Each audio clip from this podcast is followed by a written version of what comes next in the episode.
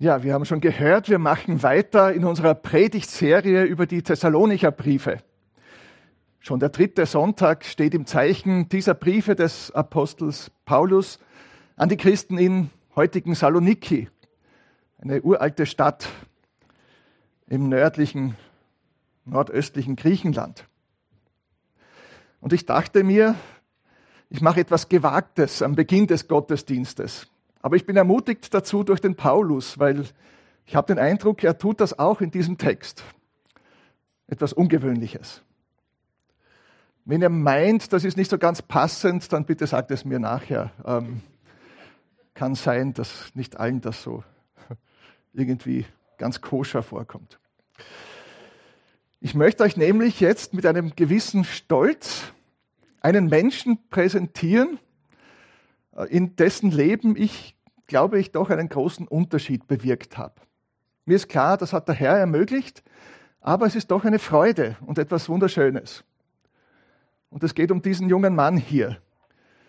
Er heißt Fekre, Fekre Mariam, das heißt Liebe zur Maria. Hat jemand eine Ahnung, aus welchem? Nein, steht da drauf. das Land steht hier oben, aus dem er kommt. Ich war dort vor drei Jahren und habe den Fekre auf der Straße in Lalibela getroffen. Die Stadt ist bekannt für diese Felsenkirchen dort in Äthiopien, die in den Boden oder aus dem Boden rausgearbeitet sind. Seine Mama hat bei uns im Hotel geputzt und äh, die haben gegenüber vom Hotel gearbeitet, äh, gewohnt in einer primitiven Hütte. Und da auf der Straße habe ich ihn kennengelernt. Manche waren sehr aufdringlich von diesen jungen Burschen dort auf der Straße. Er war eher zurückhaltend, aber sehr lieb. Und äh, wir sind dann nachher in Kontakt geblieben, so lose im E-Mail-Kontakt. Und dann kam mir dieser Bürgerkrieg in Äthiopien und ähm, er musste fliehen aus seiner Heimatstadt. Er hat geschrieben, dass äh, Bekannte gestorben sind da in diesen Bürgerkriegsauseinandersetzungen und er musste in die Provinzhauptstadt fliehen und äh, habe dann immer wieder gehört von ihm, gebetet für ihn, wie es ihm wohl geht und er konnte dann doch nach einer Zeit wieder zurück in seine Heimatstadt. Und er hat mir dann ganz stolz auch sein Abschlusszeugnis von der Schule geschickt. Er hat nämlich zwar einen Vater, aber von dem weiß er praktisch nichts. Der hat die Familie verlassen und hat eine neue Familie und kümmert sich gar nicht. Und äh, er war dann ganz stolz und hat mir sein Zeugnis geschickt. Und dann hat er irgendwann gesagt, ähm, und ich hatte ihm schon vorher ein bisschen Geld auch geschickt ab und zu, wie er da auf der Flucht war, damit sie überhaupt was zu essen haben. Und dann hat er gemeint, er würde unglaublich gerne nach Addis Abeba gehen, in die Hauptstadt und würde dort gerne an ein College gehen und Tourist Guide, ein Fremdenführer werden. Und hat, dann habe ich gesagt, ja, was würde das denn kosten? Und so die Aufnahmegebühr und so, das war jetzt nicht so schlimm. Und dann habe ich ihm das ermöglicht, dass er da hinfahren kann und diese Aufnahmegebühr zahlen und sich da einschreiben kann an diesem College. Und nach einiger Zeit und wir unterstützen ihn jetzt regelmäßig, monatlich. Es sind auch zwei, drei Leute in der Gemeinde, die schon mit unterstützt haben hier. Und äh, nach einer Zeit hat er dann geschrieben, dass die Lehrer gemeint haben, das ist ein bisschen schwierig auf Dauer, alles am Computer im Internetcafé zu machen. Es wäre schon gut, wenn ihr einen Laptop hättet. Und haben gedacht, naja, wie können wir das jetzt machen? Was kostet, habe ihn gefragt, was kostet dort ein neuer Computer? Das war ziemlich, ziemlich teuer, teurer als bei uns. Man dachte, da muss eine andere Möglichkeit geben. Und ja, dachte, vielleicht einen Gebrauchten hinzuschicken, das ist auch schwierig.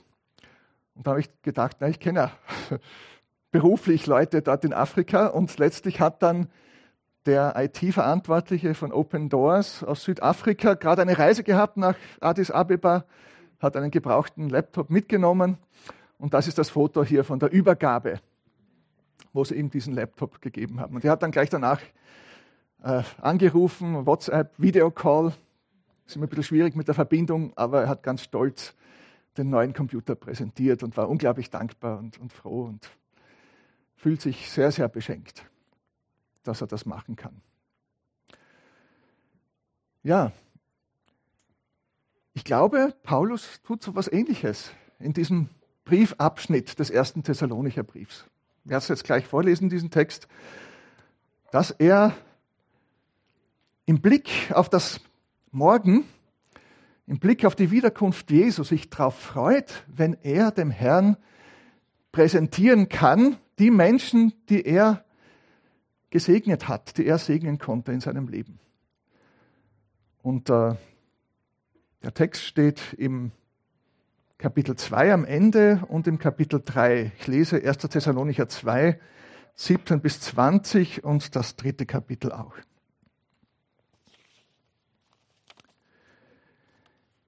Wir aber, liebe Brüder und Schwestern, sind wie verwaist, da wir für eine kurze Zeit von euch getrennt sind, äußerlich nur, nicht aber im Herzen. Umso mehr haben wir uns voller Sehnsucht bemüht, euch von Angesicht zu sehen denn wir wollten zu euch kommen. Ich, Paulus, mehr als einmal. Doch der Satan hat es verhindert. Denn wer ist unsere Hoffnung, unsere Freude, unser Ruhmeskranz vor unserem Herrn Jesus, wenn er kommen wird? Nicht etwa auch ihr? Ja, ihr seid unser Glanz und unsere Freude. Da wir es nicht länger aushielten, beschlossen wir allein in Athen zurückzubleiben und sandten Timotheus zu euch, unseren Bruder und Mitarbeiter Gottes am Evangelium von Christus. Er sollte euch stärken, uns zum Glauben ermutigen, damit niemand in dieser Zeit der Bedrängnis ins Wanken komme. Denn ihr wisst selbst, dass uns dies alles auferlegt ist. Als wir bei euch waren, haben wir euch ja vorausgesagt. Das hat er immer wieder schon auf seinen ersten Missionsreisen in den Gemeinden gemacht, der Paulus. Haben wir euch ja vorausgesagt, dass wir in mancherlei Bedrängnis geraten würden. So ist es denn auch gekommen. Und ihr wisst es. Darum habe ich, da ich es nicht länger aushielt, zu euch gesandt, um zu erfahren, wie es um euren Glauben steht ob der Versucher euch nicht etwa in Versuchung geführt habe und unsere Arbeit umsonst gewesen sei. Doch eben ist Timotheus zurückgekehrt und hat uns gute Botschaft gebracht von eurem Glauben und eurer Liebe, dass ihr uns alle Zeit in guter Erinnerung habt und euch danach sehnt, uns zu sehen, so wie auch wir uns nach euch sehnen.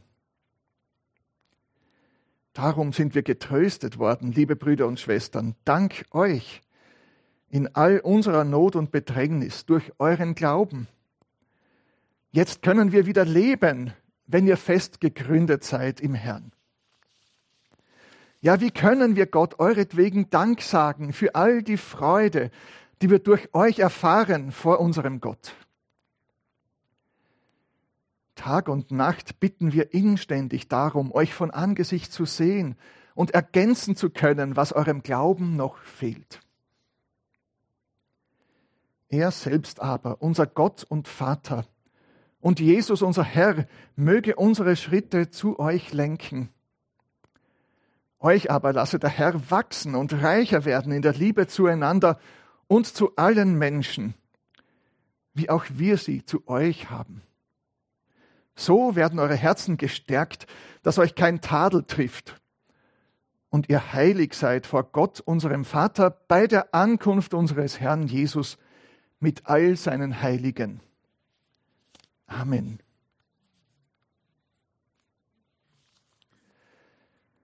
Ich habe den Text, es hat sich auch natürlich so ergeben, in drei Abschnitte gegliedert. Und der Überblick schaut so aus, genau. Zunächst wird diese Sehnsucht deutlich des Paulus zu den Christen dort in Thessalonik, in den ersten drei Versen. Aber diese Sehnsucht kommt später noch einmal. Das kommt ganz prominent in diesem Text vor, diese Sehnsucht, einander zu sehen. Und dann, weil es nicht mehr aushält, das sagt auch zweimal, weil es einfach nicht mehr aushält, keine Nachrichten zu haben und keinen Kontakt, schickt jetzt Paulus, nachdem es ihm persönlich nicht möglich ist, aus Athen den Timotheus zurück nach Norden, nach Thessalonik. Und zuletzt geht das Ganze über in Dank an Gott und eine Bitte an den Vater und an Jesus Christus für die Gemeinde dort in Thessalonik. Schauen wir uns diese drei Abschnitte im Wechsel an.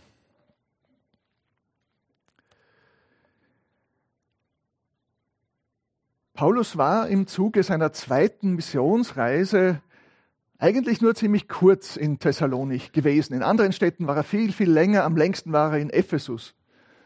Und äh, wenn wir hier die Karte anschauen seiner ersten und zweiten Missionsreise, die haben jeweils gestartet da in Antiochien,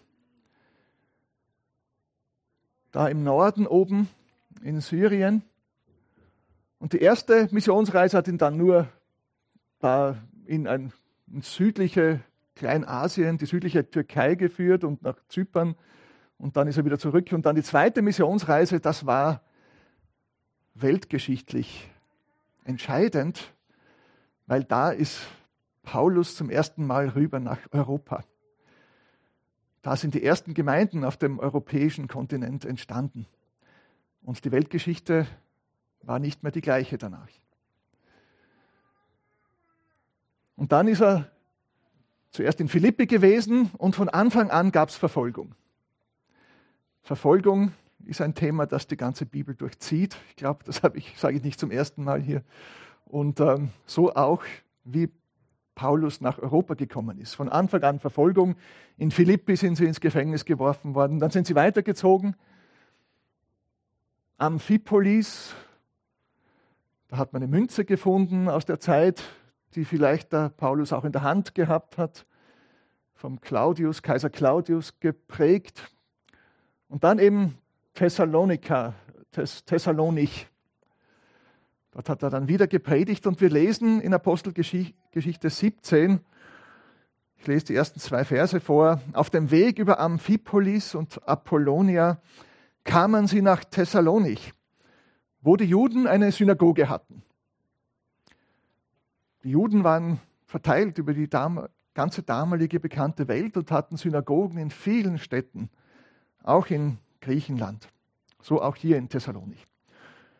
Und wie er es gewohnt war, Paulus hat dann zunächst mal die Synagogen angesteuert und dort gepredigt. Wie er es gewohnt war, ging Paulus zu ihnen und sprach an drei, nicht Sonntagen, sondern Samstagen, Sabbattagen mit ihnen über die Schriften hat er ihnen dargelegt, dass Jesus der versprochene Messias ist und so weiter. Also er war zumindest mindestens drei, vier Wochen dort. Ganz genau wissen wir es nicht, aber es waren wohl eher Wochen als Monate, nicht allzu lange. Und wir erfahren auch dann in der Apostelgeschichte über, die Verfolgungen, die dort jetzt sich ereignet haben in Thessalonich. Wir wissen auch etwas über die Zusammensetzung dieser Gemeinde. Sie bestand aus Juden, klar, aber nicht nur aus Juden, sondern auch aus den sogenannten Proselyten. Das sind die Menschen, die nicht Juden waren, aber sich der Synagoge angeschlossen haben und mit den Juden den Gottesdienst gefeiert haben, weil sie gemerkt haben und überzeugt waren, ja, das ist der wahre Gott, den dieses Volk anbetet. Der Gott des Alten Testaments, der jüdischen Schriften. Und es waren vornehme Frauen aus der Oberschicht auch dort in der Gemeinde. Und das hat immer wieder ziemlich Wirbel verursacht. Es war auch in Philippi so gewesen, da die Lydia war eine vornehme Geschäftsfrau, wo sie sich dann getroffen haben. Und so auch hier haben sich führende Frauen der Gemeinde angeschlossen. Interessanterweise offenbar mehr die Frauen als die Männer, kommt uns auch bekannt vor, oder? Und in der Geschichte der Christenheit haben vornehme Frauen viel bewegt und bewirkt, auch in Österreich. Eine Gräfin de la Tour in Kärnten und so weiter. Die Zinzendorf sind ja auch ein österreichisches Geschlecht. Herrnhuter Brüdergemeinde und so weiter. Und eine führende Person in dieser Gemeinde kennen wir sogar mit Namen, das war der Jason. Jason. Und die Juden wurden eifersüchtig, lesen wir auf den Paulus. Die sahen ihre Fälle davon schwimmen. Und was haben sie gemacht? Das ist auch eine sehr verbreitete Strategie und passiert heute in vielen Ländern Afrikas und in Indien, in Ägypten und so weiter und so fort, dass die Anführer, die religiösen Führer den Mob aufhetzen. Heute geschieht es zum Beispiel in Pakistan, dass nach dem Freitagsgebet ja, der Mob geht in die christlichen Viertel und äh, mit Stöcken und Waffen da gegen die Christen zieht. So haben sie es damals auch gemacht. Aber sie haben den Paulus nicht erwischt und so haben sie den Jason und ein paar andere Geschwister da vor den, die Stadtoberen geschleppt. Die sind dann auf Kaution freigekommen, die haben offenbar Geld gehabt. Jedenfalls kam es nicht zum Allerschlimmsten, aber sie haben den, den Paulus dann weitergeschickt, weil sie gemerkt haben, schaut nicht gut aus, da wird es gefährlich.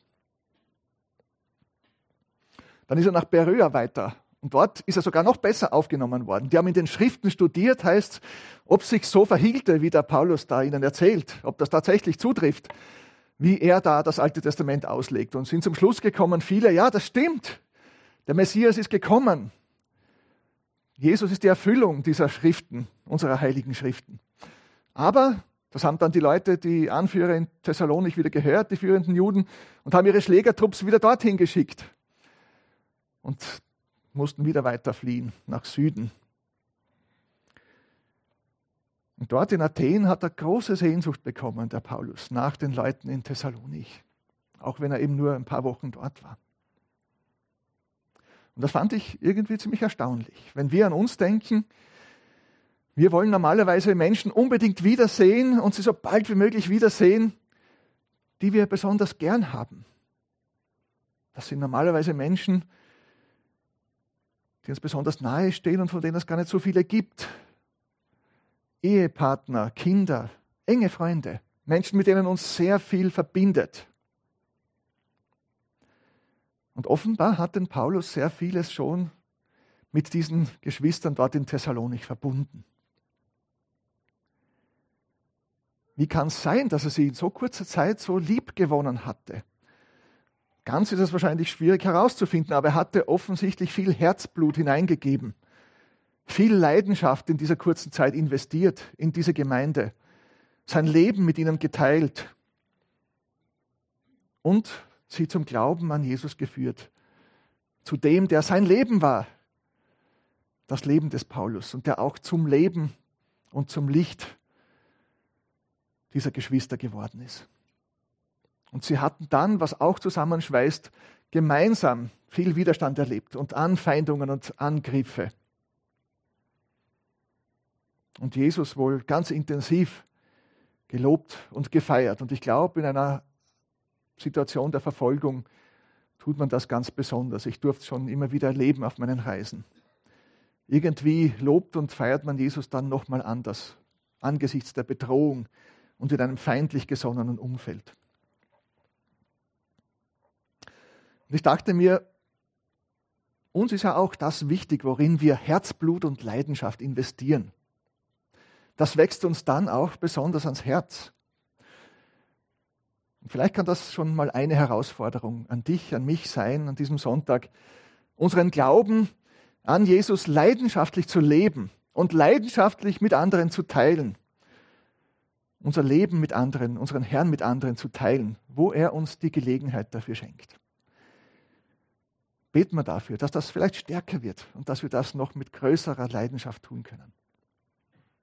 Und dann lesen wir, dass Paulus unbedingt eben zurück wollte jetzt zu diesen liebgewonnenen Geschwistern.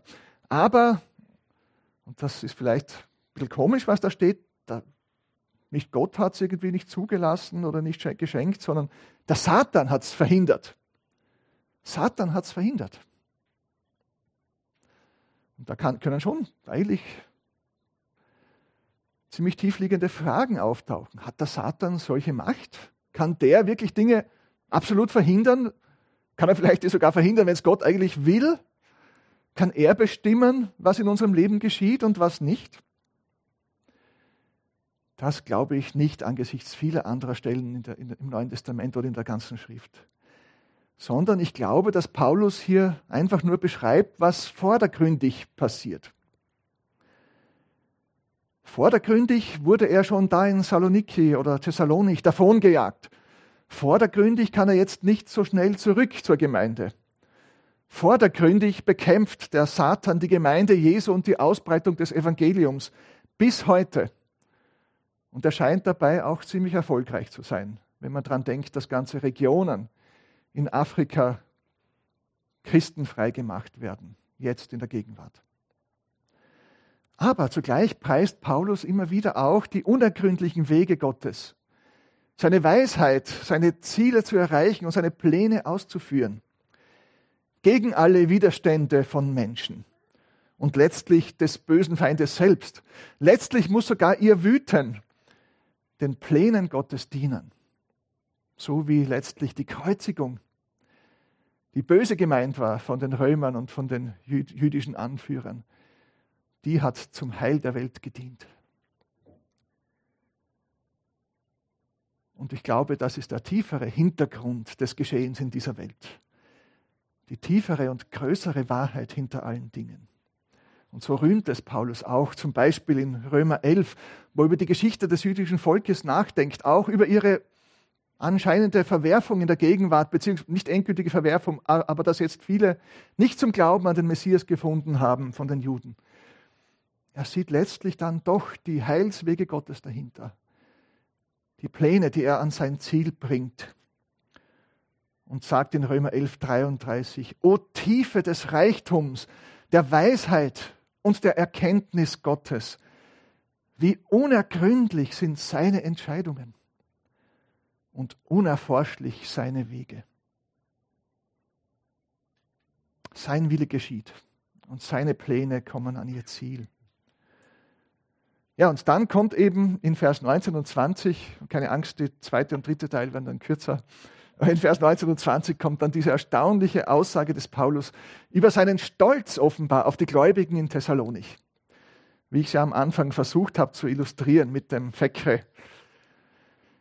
Wer ist unsere Hoffnung, unsere Freude, unser Ruhmeskranz vor unserem Herrn Jesus, wenn er kommen wird? Nicht etwa auch ihr, ja andere auch, aber eben gerade auch die Thessalonicher. Ja, ihr seid unser Glanz und unsere Freude. Er ist offenbar stolz auf die Christen in Thessalonich. Und ich glaube schon, dass es so ist, er wird sie beim Kommen Jesu seinem Herrn präsentieren. Gemeinsam werden sie vor den Herrn treten.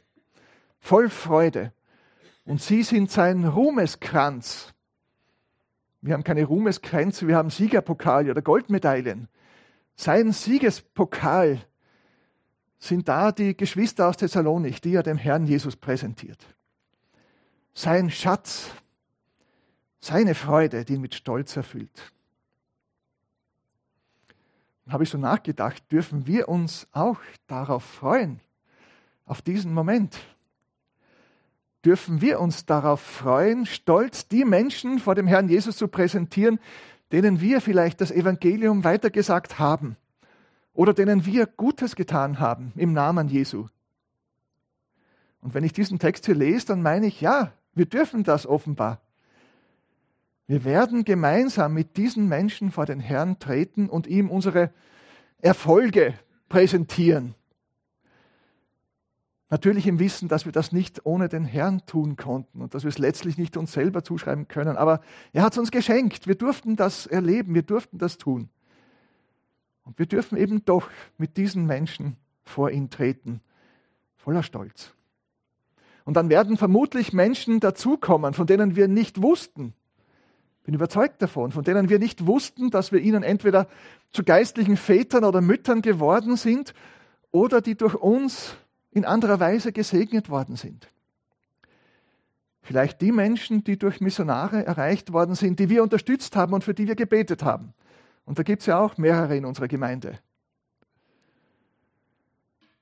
Menschen, deren Leben durch unsere Spenden tiefgreifend verändert worden sind. Und bin sicher, dass auch hier etliche sitzen, die Patenkinder gehabt haben oder immer noch haben in Entwicklungsländern.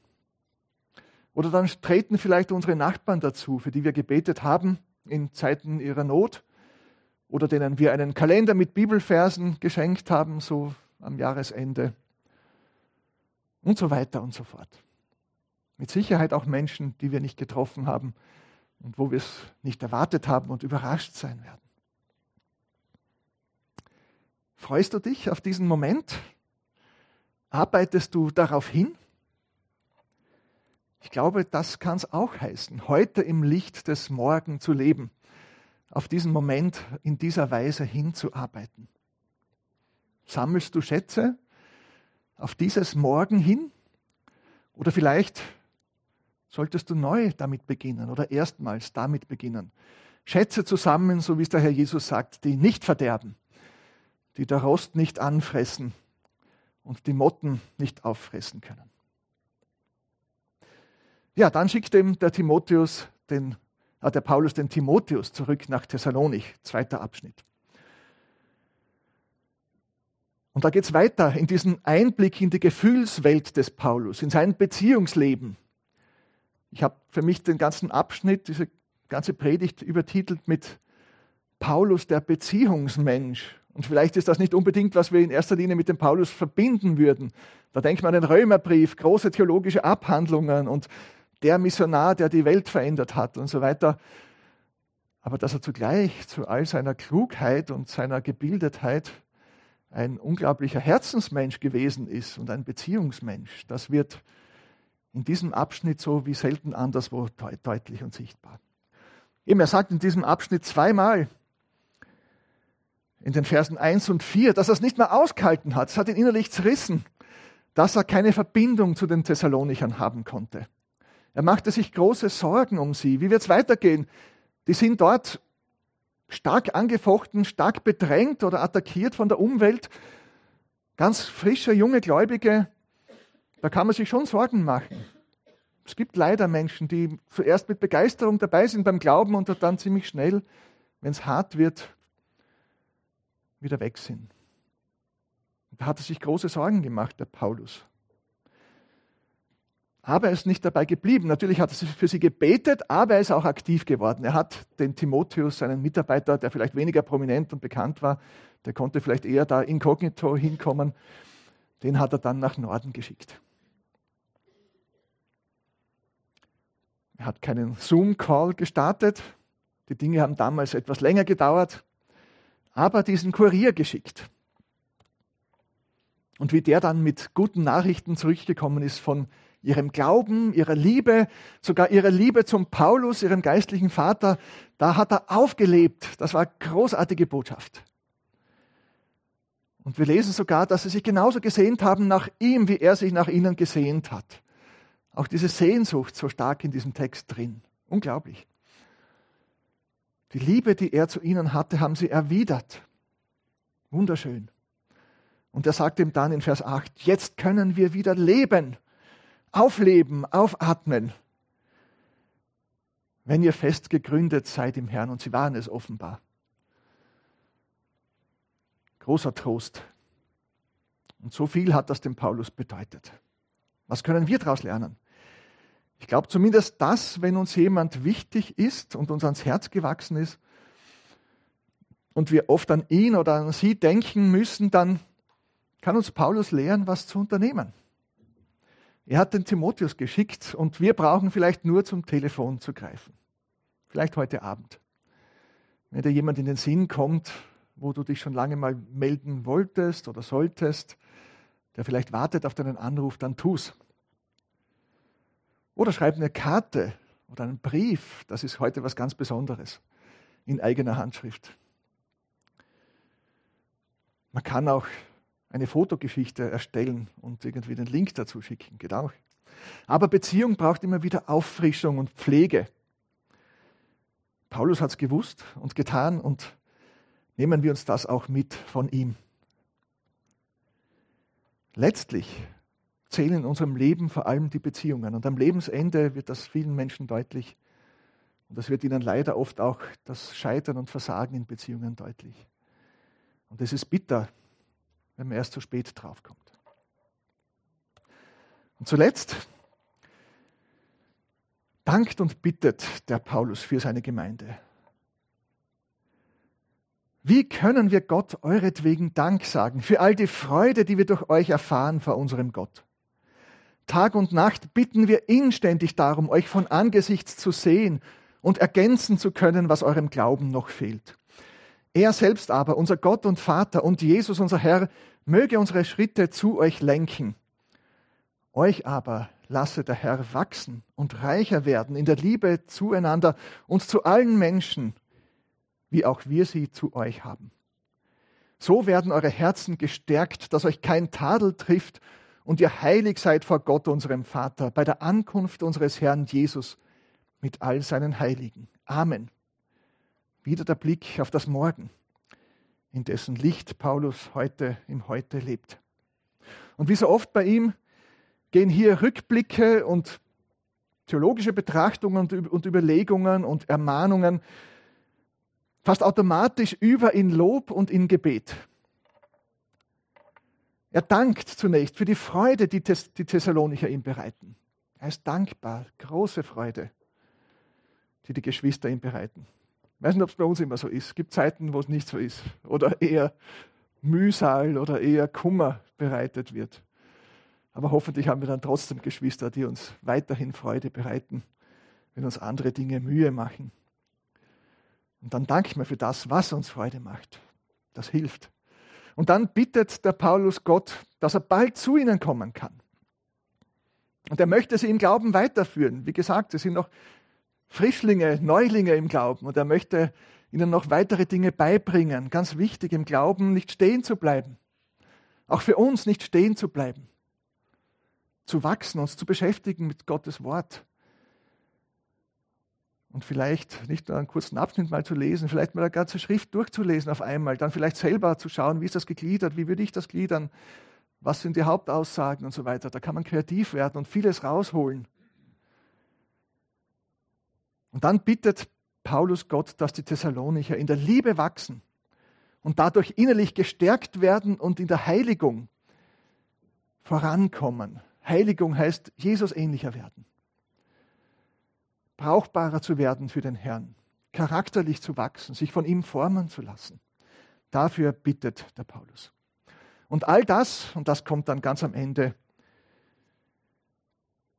dass euch kein Tadel trifft und ihr heilig seid vor Gott, unserem Vater, wann? Bei der Ankunft unseres Herrn Jesus mit all seinen Heiligen, weil das ist unser Morgen. Das ist unsere Zukunft. Darauf gehen wir zu. Wir alle. Jeder Mensch.